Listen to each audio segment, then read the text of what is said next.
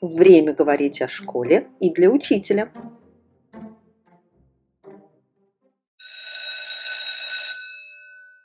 Здравствуйте, дорогие друзья! Меня зовут Иван Иванов, со мной Елена Вакимян. Мы оба из Центра общего и дополнительного образования. И сегодня с нами Анатолий Георгиевич Каспаржак, которого, как мне кажется, представлять не нужно. Но если кому-то нужно, то Анатолий Георгиевич, а, ординарный профессор Высшей школы экономики Института образования и научный руководитель магистрской программы управления образованием, которую мы с огромной радостью, я бы сказал, с честью окончили вместе с Еленой. Здравствуйте, Анатолий Георгиевич. Здравствуйте, коллеги. Здравствуйте. Здравствуйте. Спасибо большое, что согласились сегодня с нами встретиться и поговорить о важных таких вещах, мне кажется, для каждого учителя. Сейчас каждый учитель а, жалуется, ну, наверное, обоснованно, что очень много изменений, очень много нового появляется каждый год.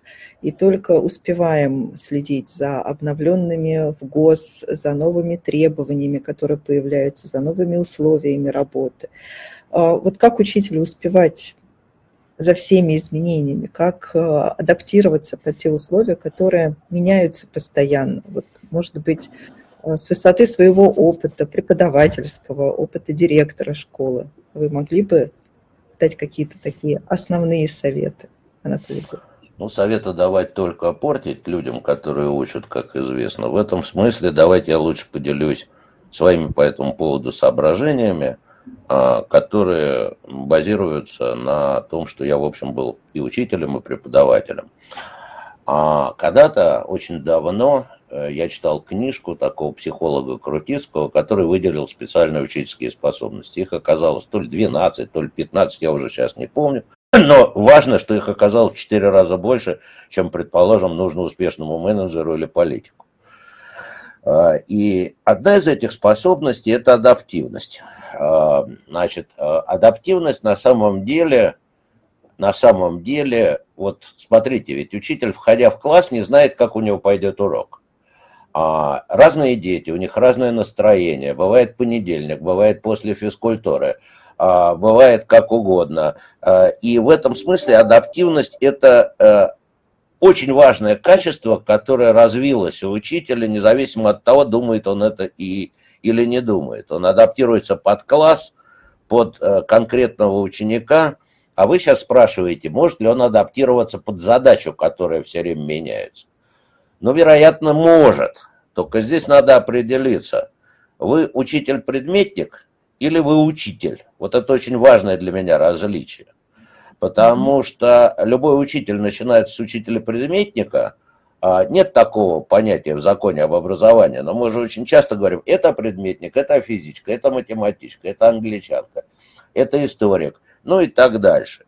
И в этом смысле, если ты учитель-предметник, то тебе адаптироваться очень просто, потому что ну, изменился ФГОС, тем более, что он изменился так, что неизвестно, как это будет проверять. Поэтому ориентируйся на ОГЭ и ЕГЭ и будешь счастливым, которые меняются от года к году. А вот если ты говоришь, что ты учитель, и что меняются а, задачи школы в связи с тем, что меняется время, меняются дети, меняешься ты сам, вот тогда задача очень сложная, и э, она весьма и весьма важная. Кроме того, а если ты учитель-предметник, то твоя успешность – это академические успехи твоих учеников, выраженные в результатах а, внешних мониторингов, том, тем же самым ЕГЭ и ОГЭ и олимпиадах. Это тоже ведь предметное знание на самом деле. Если ты просто учитель, то, наверное, ты работаешь на будущее. И вот здесь тебе приходится задуматься о тем, на какое будущее ты работаешь, какую задачу ты решаешь и изменение программы э, ФГОСа или еще там какого-нибудь э, примерной программы, оно мало влияет на то, э, какие задачи решает учитель. Вот я бы сказал так. Как понять, какие задачи стоят перед каждой конкретной школой? Прийти у администрации спрашивать, у директора? А, это хороший вопрос. А, но а, в любой школе мы уже давно забыли, что, наверное, существует такое понятие, как педагогическая концепция школы.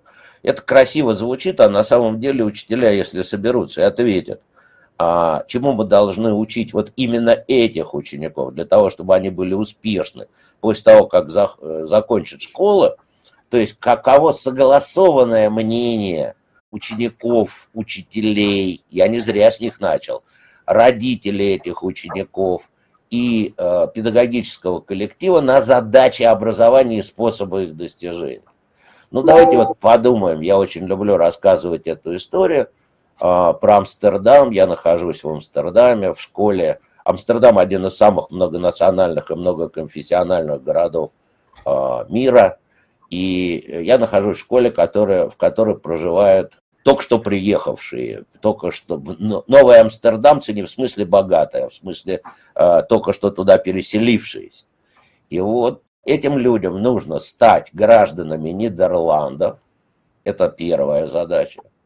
И вторая задача, им нужно дать в руки какую-то профессию, чтобы они не жили на пособие по безработице. Нужно преодолеть а, вот, этот, вот эти вот а, межконфессиональные различия, которыми они наверняка ста, сталкивались в тех странах, откуда прибыли.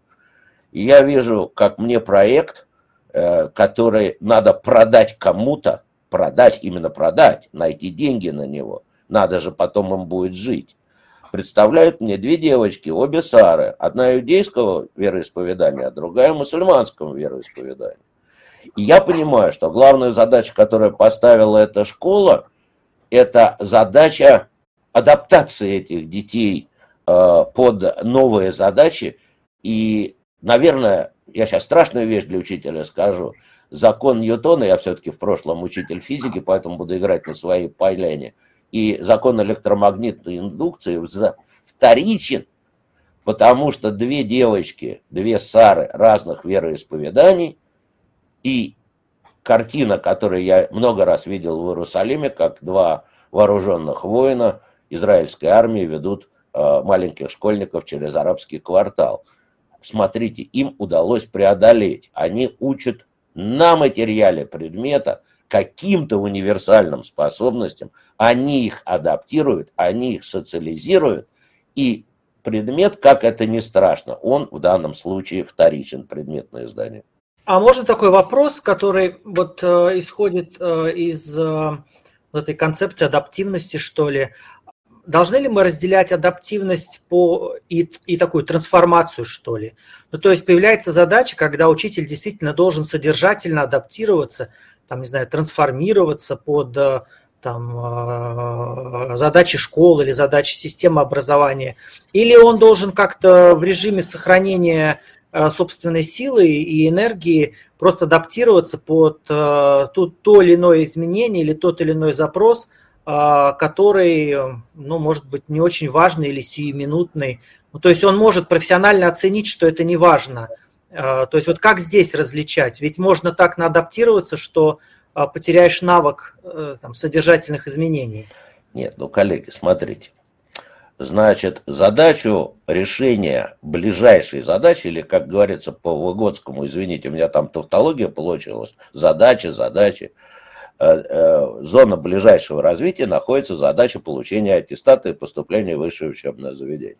Хочу обратить внимание, что в 2018 году 92% выпускников средних учебных заведений продолжили учебу. Если мы говорим о больших городах, то эта цифра существенно выше. И в этом смысле, в этом смысле эту задачу никто не отменял. Но если я учитель физики в гуманитарном классе, а у меня был такой опыт, это на самом деле я понял, что это очень тяжелая проблема учить непрофильному предмету то у тебя на первый план выходят совсем другие задачи. Это первое. Теперь второй вопрос. Сам ли ты это должен делать или вместе с коллективом? В идеале и сам, и с коллективом.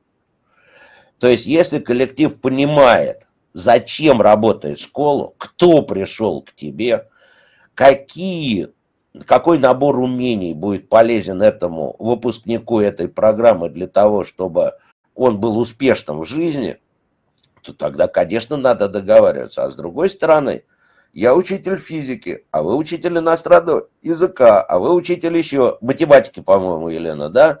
да? Конечно, у нас есть какие-то разные, отличные друг от друга задачи. В этом смысле, конечно, в идеале и вместе, и отдельно. Но вы знаете, вот все говорят такую интересную вещь, что директор – это очень одинокая профессия. Это очень легко э, обосновать, потому что э, директор – имеет, с одной стороны, всех подчиненных, значит, его человеческие э, отношения весьма, а, весьма ограничены в рамках своего коллектива. Это так. Но учитель тоже немножко одинок. Потому что он, конечно, находится в коллективе, но вместе с тем он учитель. Он должен, так сказать, держать спину, как говорили наши предки. И в этом смысле э, он слегка конкурент Э, людям, которые преподают тот же самый учебный предмет. Он очень отдален от людей, которые преподают совсем другой учебный предмет. И в этом смысле, в этом смысле одинокость учителя, одиночество, если быть точным учителем, оно определяет, что он определенную часть решает сам. Но в данном случае очень важно, чтобы учитель не впал, как говорит Константин Михайлович Ушаков, в инновационную паранойю. А, когда он, а, он работает а, в парадигме «все надо менять, и только по-новому это хорошо». Это не так. Менять надо тогда, когда ты понимаешь, что то, что ты делал по-старому, в чем-то не работает и не соответствует новым условиям. Ну вот смотрите, предположим, э, мы будем сейчас говорить о э, рутинных навыках. Вот существует рутинные ручные навыки, рутинные механические навыки, рутинные когнитивные навыки. Вот они, строго говоря, э, сегодня заменяются интеллектуальным, э, как его, интеллектом. А, искусственным. искусственным интеллектом, совершенно верно. И даже не искусственным интеллектом, а простым калькулятором. Вот когда я был школьником, я учился в физико-математической школе, у нас каждый урок а, начинался с устного счета.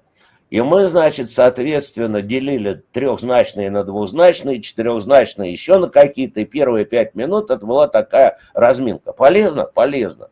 Но я думаю, что сегодня это бы не вызвало никакого удовольствия у учеников, потому что у каждого есть телефон, внутри которого находится калькулятор. И в этом смысле надо понимать, что э, внешние условия меняют э, задачи, которые ставит перед собой учитель, даже внутри предмета. К этому надо относиться спокойно. Вот я, например, к вам э, готовясь, со страхом выходил на платформу вебинар, потому что я человек позапрошлого поколения. А, но я понимаю, что кроме вебинара мне нужно еще освоить Google приложение, еще что-то. Я могу работать только пока я осваиваю. К этому нужно относиться как к данности учителя. И, и его усталость, вот говорят, профессиональное выгорание, профессиональное выгорание. Профессиональное выгорание связано в основном а, с а, усталостью осваивать новое, с моей точки зрения, или с нежеланием. А когда ты делаешь это с нежеланием, то тебе не интересно. Но вы же знаете, что ученики могут учиться по 10 часов в день, не уставая, если им это интересно. Вот так и учитель. Если ему это интересно, то его адаптационные рамки раздвигаются, и раздвигаются очень сильно. Вот я бы ответил так на этот вопрос. То есть учитель, он должен быть таким футурологом, наверное, и э, предсказывать, наверное, что будет там дальше, вот, чтобы быть интересным своим ученикам.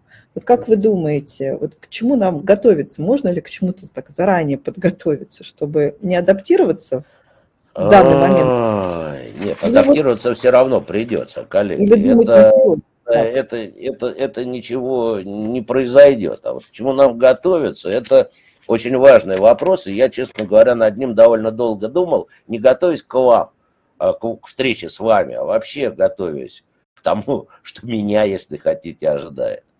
Значит, смотрите, мы находимся Мы – это общество, причем не российское общество, а человеческое общество. То есть во всех странах мира на переломном этапе.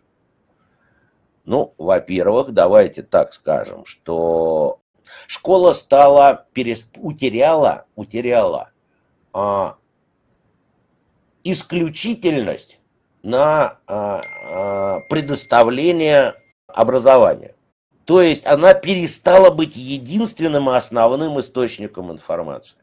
И если у вас ученики учатся в классе, это не значит, что они еще где-то не учат математику, историю, физику и прочие другие дисциплины.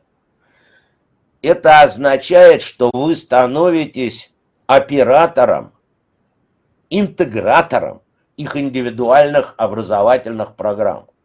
Вот для меня, у меня был в школе, когда я был директором школы, случай. У меня рядом с, э, со школой был такой э, центр подготовки Олимпийского резерва по водным видам спорта.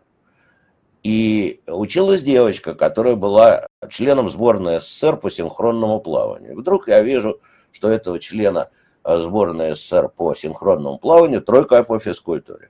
Я зову учителя физкультуры и говорю ему, такой-то, такой-то, ты не сильно умный человек. Ну, смысл, я бы сказал, ты дурак. Ты говорю, кто? Он говорит, кандидат в мастера спорта. Она, говорю, скоро будет заслуженным мастером спорта. И вот скажи мне, дорогой, пожалуйста, почему ты ей поставил тройку? Она говорит, потому что она через коня не прыгнула.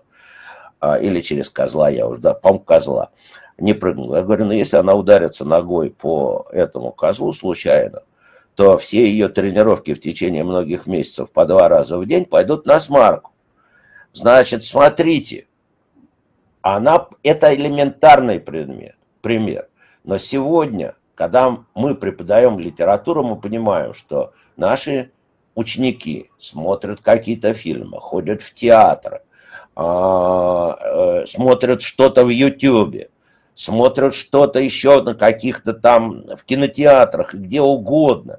И в этом смысле мы не можем этого не учитывать. Еще 50 лет, 30 лет назад этого не было. Это можно было не практически считать, что у нас все они одинаковые. Это ситуация номер раз. Дальше. То есть школа, заканчивая эту мысль, становится местом сборки индивидуальных образовательных программ. Я не могу вещать в классе один потому что они многое из того, что я собираюсь вещать, уже знают. Второе.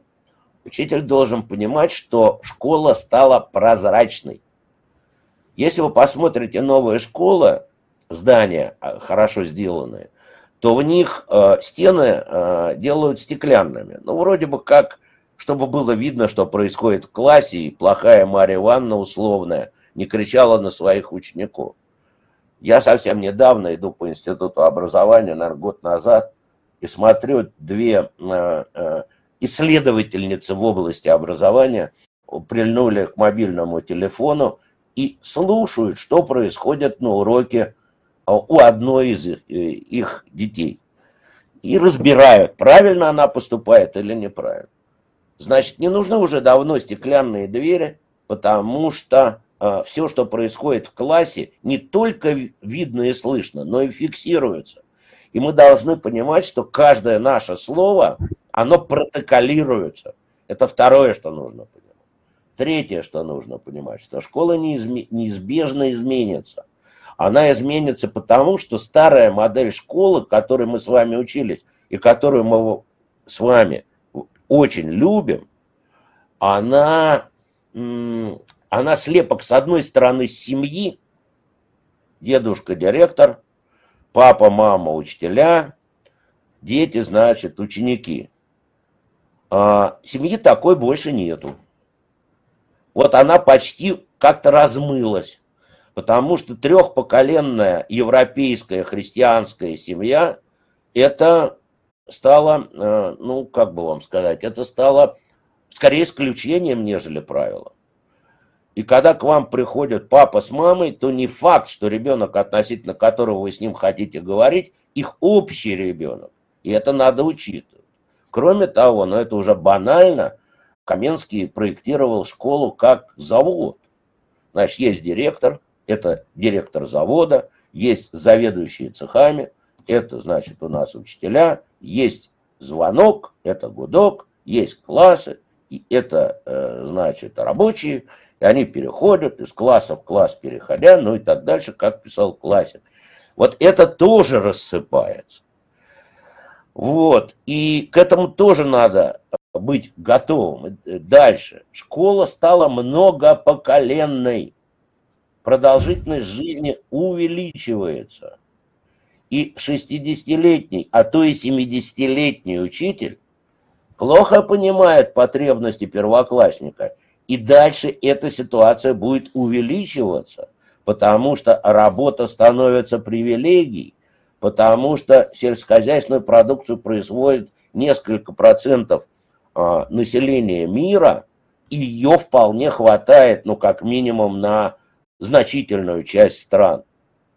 В этом смысле надо понимать, что надо научиться договариваться представителям разных поколений, именно договариваться.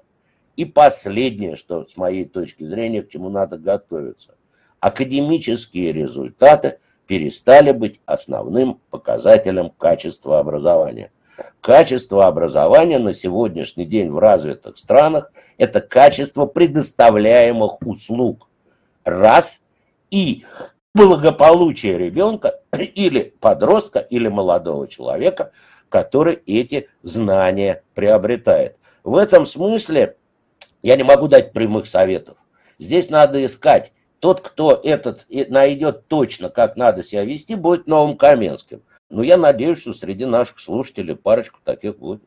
Вы знаете, мне, мне показалось, вот две мысли, а, пока я слушал, у меня возникла первая про качество и услуги. Вы знаете, у нас же была долго дискуссия, вроде как она немножко закончилась, а, не у нас с вами на троих, а в смысле в нашем профессиональном сообществе по поводу блага или услуги в контексте образования. Вот мое искреннее убеждение, что когда мы говорим об услуге, то все-таки мы говорим про качество. Мы вот пытаемся как-то это связать. Дело не в том, что учитель становится аниматором, он действительно меняет свою роль. Вот, вот благо это все-таки из старой, старой истории, вот про что вы говорите, про ту старую семью, я бы сказал даже патриархальную семью. А второе, что мне кажется любопытным, когда вы говорите, как ему а, что меняются результаты, ведь меняется еще само, само отношение к, там, к целям жизни, то есть более такие фундаментальные вещи связаны не столько с образованием, сколько с жизнью. Там появляется благополучие, появляется э, в хорошем смысле индивидуализм, и у нас дети э, теперь не, там, не серая масса, а все отдельно, и они все разные, и учитель должен вроде как подстроиться или учесть их там образовательные потребности. И ощущение у меня складывается. Мне было очень сложно, потому что я, когда учился, учителя были такие, которые не сильно там различали нас. Вот перекличка и идет урок. Когда я стал преподавать, то я обнаружил, что это ужасно сложно учитывать потребности 15 детей, потому что они очень разные. А, мне повезло как учителю английского, что их было 15, а не 30 да, в, в аудитории одновременно.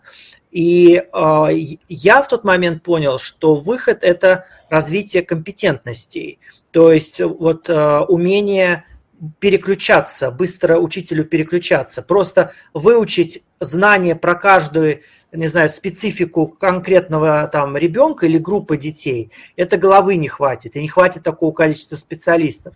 А, а стать таким, ну, я не знаю, профессионалом – я люблю это приводить пример с э, вокалом, который я очень люблю, и оперу, как вы знаете. Да. То есть, либо вы осваиваете э, ноты, у вас есть, не знаю, школа, и вы можете петь э, сегодня Моцарта, э, завтра вы будете петь там Вагнера, хотя мы сейчас понимаем, что рынок старается этого не делать, но тем не менее у вас есть вот эта компетентность э, менять стили, э, менять э, направление и мне кажется, для учителя важно просто для не, не просто для того, чтобы конкурентоспособность свою повышать или сохранять, а просто чтобы э, не выгорать и как-то не, э, не таять в каждодневной работе. Ну, это вы сейчас очень трудный вопрос задали. Во-первых, здесь не один вопрос, а несколько. Значит, первый, давайте начнем с конца. Первый, как не выгорать. Здесь я с вами абсолютно согласен. Нужно как бы не стремиться к работе с одними и теми же детьми, а нужно их все время менять. Тогда вам будет интересно. Как говорится в фильме «Мимино», водителем Макарчана, героем, не помню, как его зовут, то это не важно. Значит, если мне будет хорошо, то я тебя так довезу, что тебе будет хорошо. И в этом смысле вот очень сильная тенденция на узкую профилизацию учителя, условно говоря, филолог становится учителем русского языка для девятых классов.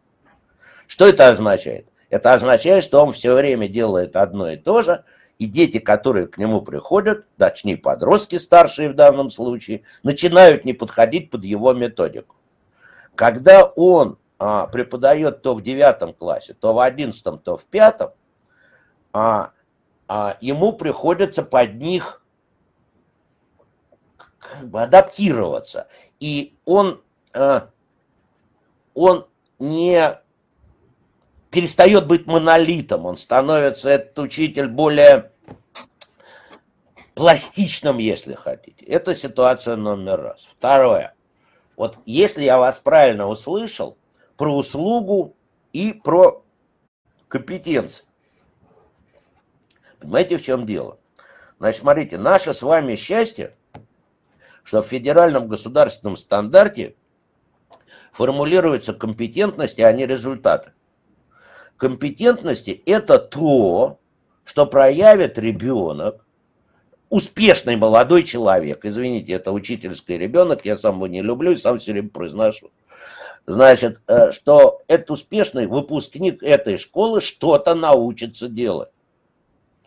И мы в школе не можем, это, это, мы можем только предположить, что набор, определенный набор умений с максимальной степенью вероятности приведет его к успешности в этой жизни.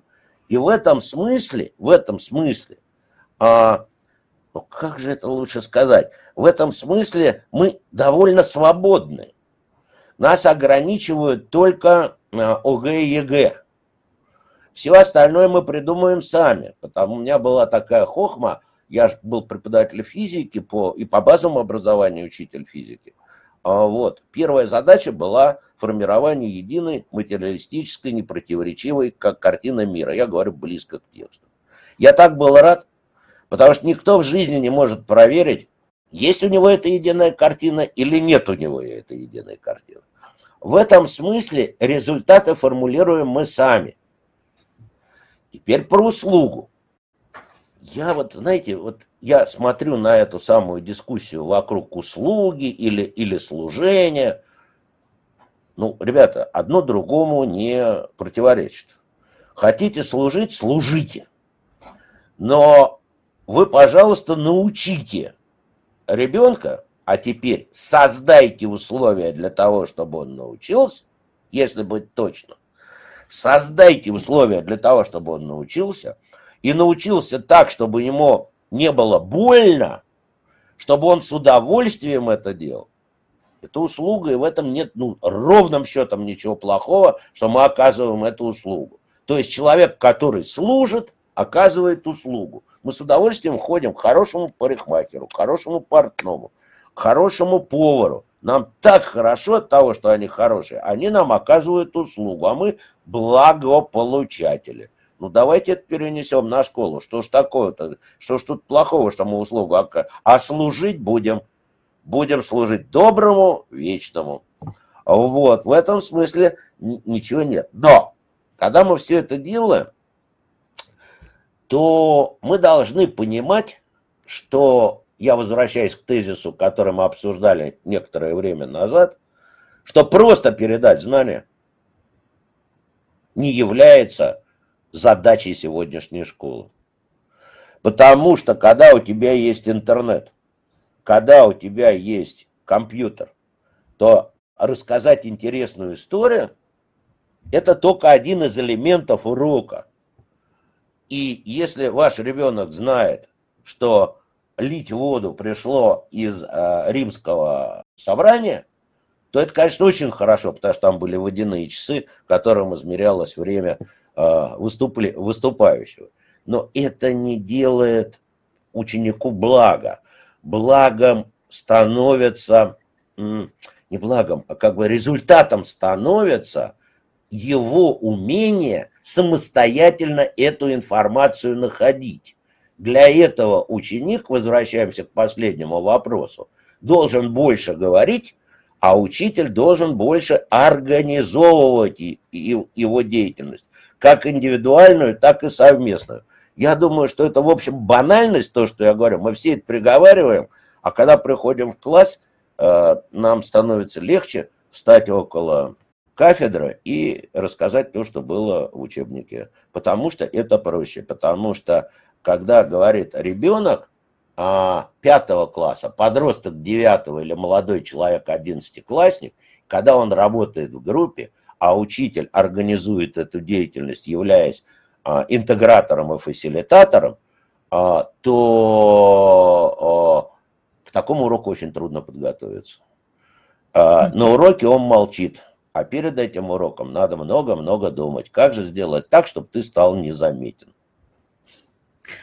Ну, то есть, получается, учитель должен много-много учитывать факторов, а, смотреть в будущее, знать много о своих учениках, по сути дела, быть исследователем.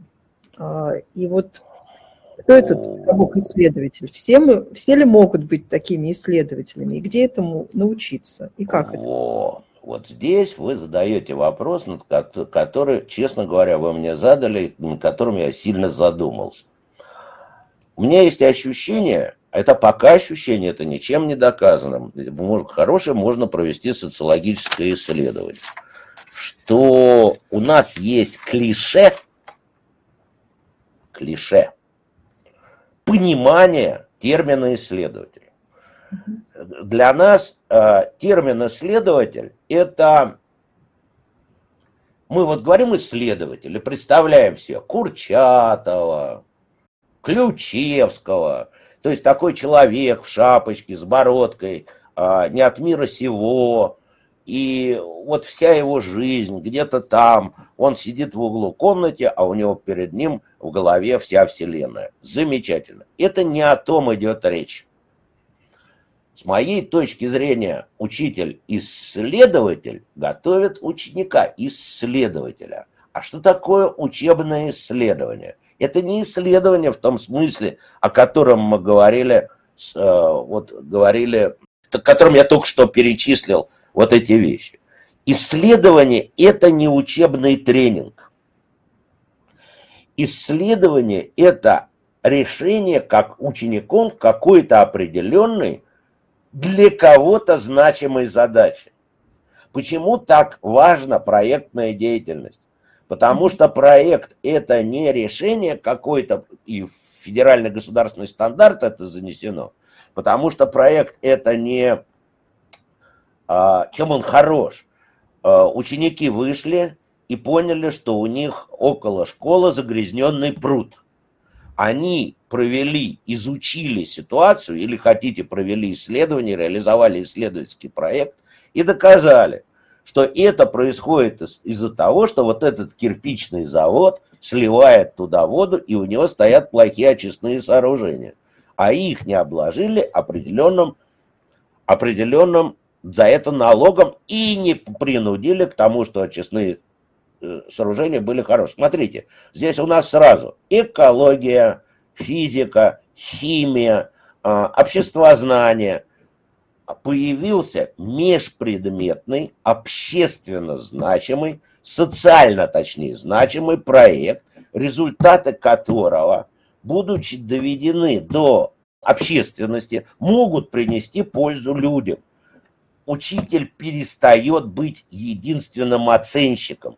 Оценщиком, э, точнее, он ставит, может быть, отметку, и учителя ставят отметки по нескольким предметам за реализацию этого проекта.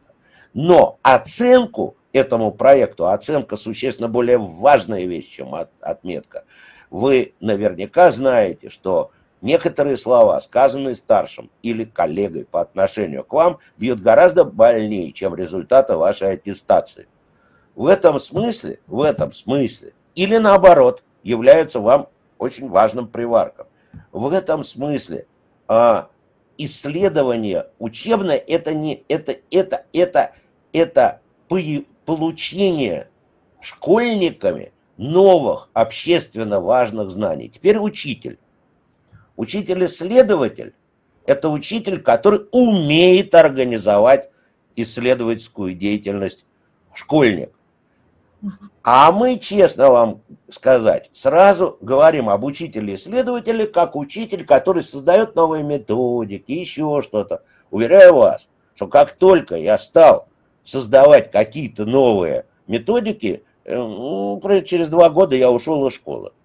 Значит, дело в том, что учитель должен быть рефлексирующим практиком, но никак не исследователем образования. Это разные специальности – Учитель-исследователь, на мой взгляд, это учитель, который умеет организовать исследовательскую деятельность школьников. Это очень сложно. Этого никогда у нас не было. Мы всегда на уроках занимались тренингом. А теперь тренинг, к сожалению, не пойдет, потому что сформировать универсальные компетенции, например, э, компетентность, э, э, компетентность как бы сказать, как это сказать, коммуникативную или компетентность а, в компетентность взаимодействия с окружающими, а, взаимодействие, это не компетент, это не коммуникативная компетентность. Я имел в виду а, вести себя так, чтобы быть, быть не, не очень противным тем, кто с тобой работает. Я не знаю, как ее назвать. Компетентности можно придумать сколько угодно. Вот. Это гораздо сложнее чем э, научить его какому-то закону, потому что закону можно повторить, и все будет хорошо. Вот вы обратите внимание, самыми сложными экзаменами для меня в институте были те, на которых разрешали пользоваться учебником. Потому что если не разрешают пользоваться учебником, то ты вывел какую-то формулу, доказал какую-то теорему, и ты прям у тебя все хорошо, ты уже тройку получил. Но если снимается результат запоминания, то речь идет об осмыслении этой информации. То есть информация превращается в знание. В этом смысле, в этом смысле мы находимся с вами в очень тяжелом моменте, когда нам нужно суметь организовать занятие так, чтобы ребенок или подросток, или молодой человек задумались. И это, с моей точки зрения, и есть учитель-исследователь.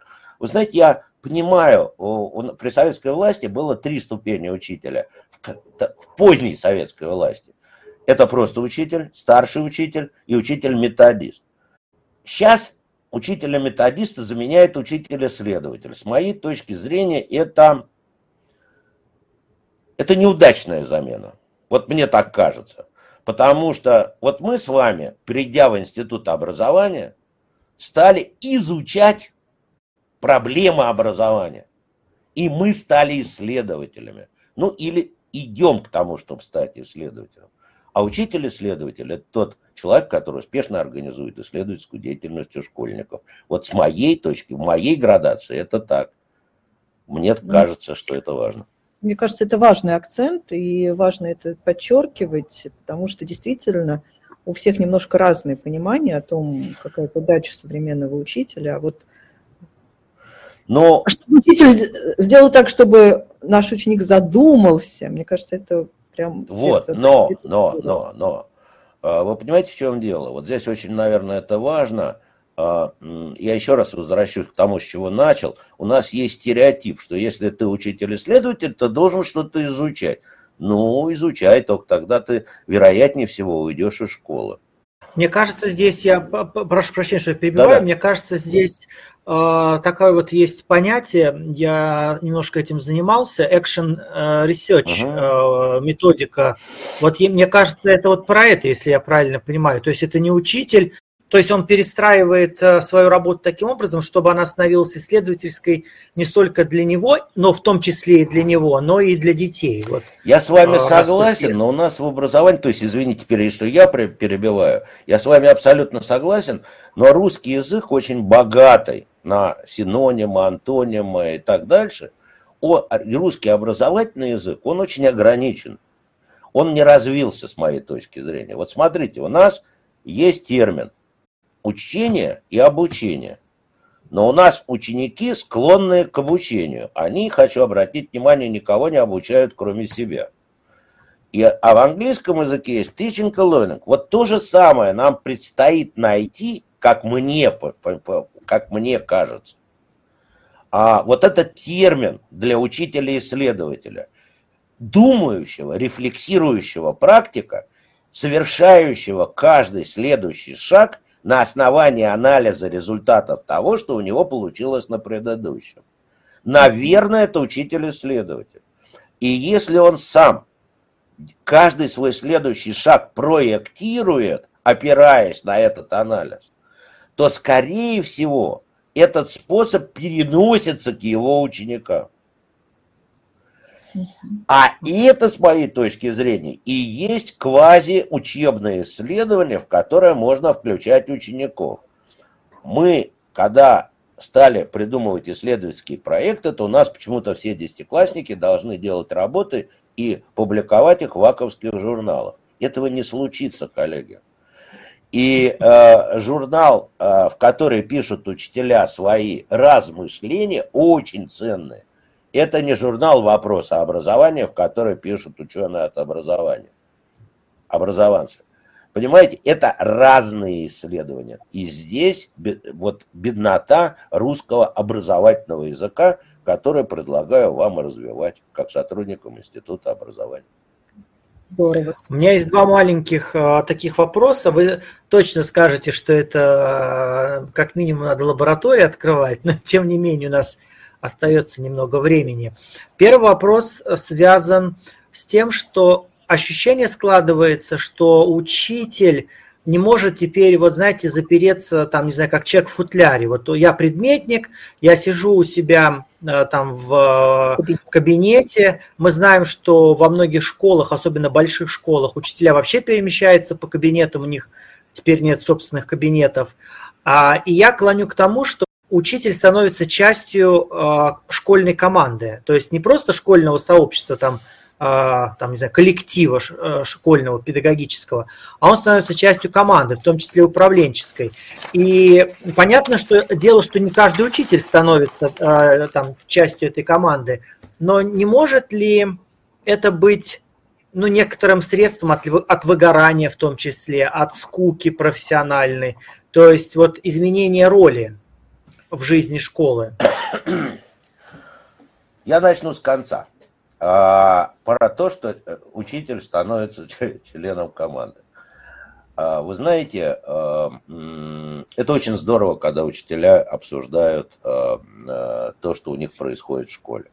Я думаю, наверное, так команда и формируется. В свое время, наверное, на заре своего директорства, я 15 лет был директором, у нас тогда была шестидневка, я после, в субботу после уроков приносил чай и торт, мы садились в учительской, и мне казалось, что мы создаем команду, а, думаю, что она каким-то образом... Это было не обязательный приход, это кто хотел, тот и приходил.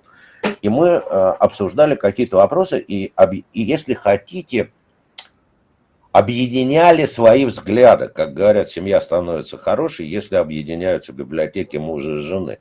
Вот в данном случае мы объединяли свои педагогические взгляды. Конечно же, в любое время, уверяю вас, не только сегодня, работает команда. Давайте посмотрим на команду э, лицея Малиновского, да, или как ее назвал Дмитрий Быков, первой российской педагогической утопии, да.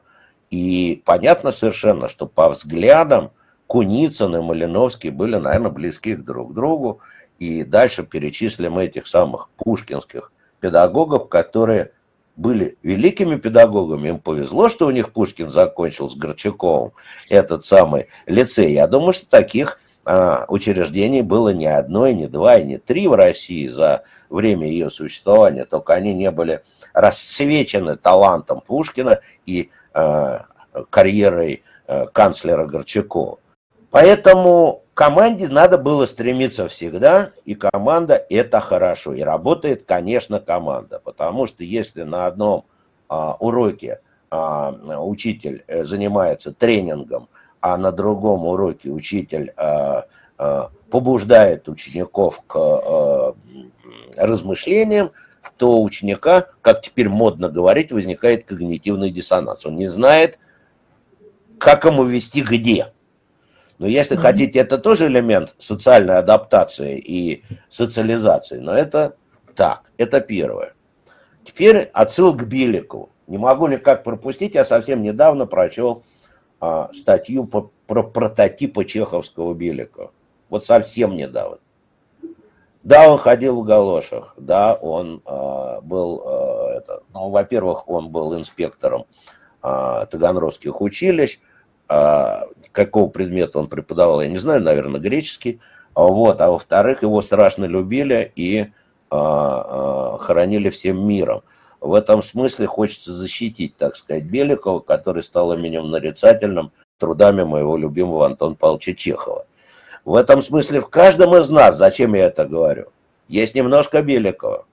У учителя не может быть немножко Беликова, потому что самый лучший учитель – это учитель, который ничего не забывает. Потому что самый лучший учитель – это учитель, который выдерживает процедуру. Самый лучший учитель, у которого работает правило, а не его настроение.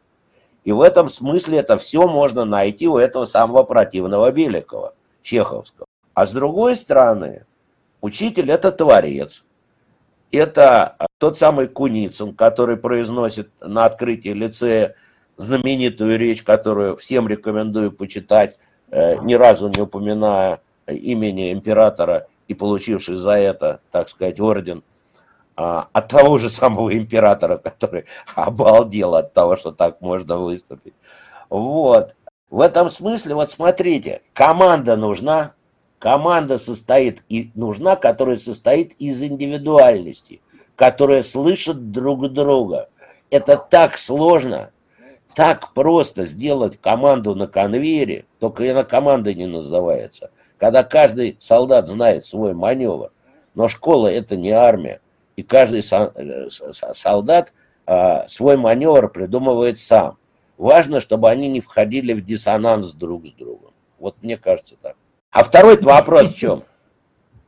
Второй вопрос мы был, знаете, мы тут постоянно на это... Вот в этот раз, кстати, в нашем разговоре мы как будто бы от этого вообще практически не касались. Мой вопрос был про родителей. То, что мы в течение там, там, не знаю, полутора сезона нашего подкаста постоянно обращаемся к тому, что у нас появились родители, которые очень активны. Еще они бывают так, что раздражают, или еще есть проблема в том, что иногда не знаешь, как с ними работать. Нет ли у вас ощущения, что а, вот появление родителя как активного участника вот, образовательного процесса, как бы это ни звучало по-канцелярски, тоже стало таким фактором, что ли, или необходимостью для адаптации учителя, потому что он просто не может не замечать этих изменений. Значит, коллеги, вот здесь у меня есть точный, абсолютно точный ответ э, на этот вопрос. Два случая. Первый. Когда-то очень давно, еще в Советском Союзе, мы с коллегами в нашей школе ввели курсы по выбору. И было, была ситуация такая, что от одного курса нужно было отказаться. То есть было четыре куска в году и пятый, а, и пять курсов по выбору. И от одного вот надо было отказаться. Вы не представляете себе, какое количество э, разговоров с родителями – я провел а, в сентябре месяце. Но это были разговоры о том, как, что ребенок будет учить и как он это будет делать, а не разговоры о том, что он нарушил какие-то правила. И я понял, что когда у нас общение с родителями идет на содержательном уровне, то они могут стать нашими коллегами. И это становится очень интересно. Не, не мне поставили не ту отметку, и не на том партии сидит мой ребенок. Вот мы провели исследование в 2020 году, в момент массового перехода на пандемию, называется «Школьный барометр» в Институте образования, в котором приняло участие более 70 респондентов из всех регионов России. Вы не представляете, какое количество а, положительных отзывов в свободной части было от родителей по отношению к школе. Это было очень приятно читать. И второе, они, почему это было? Потому что они увидели, насколько сложен наш труд. И наш труд пришел к ним домой. Он стал им виден. И у меня пожелание учителям. А, используйте этот момент, используйте это несчастье во благо. Я имел в виду пандемию. Используйте результаты это, этого э, единомоментного перехода в онлайн-образование во благо. Поддержите этих родителей. Говорите с ним о том, что будем учить. Уверяю вас, они очень, по крайней мере, вот в 2020 году они очень были к этому готовы. Надеюсь, что этот запал учительский не потерялся. И в этом смысле э, родитель может быть нашим союзником, если с ним разговаривать не только о бюджете школы и о разломанных стульях. Тогда он наш. Мне кажется, это очень оптимистический финал для а, нашего разговора. У нас как-то до этого были пессимистические, даже алармические, я бы сказал, а, завершения нашей беседы. Вот. Иван в этом плане. Ну, договорились. Вот. Но у нас всегда да. с, с добрыми пожеланиями и искренней надеждой, что все впереди будет хорошо.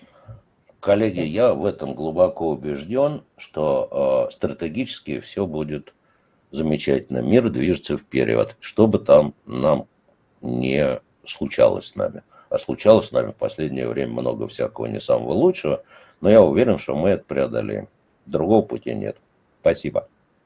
Спасибо, Спасибо вам.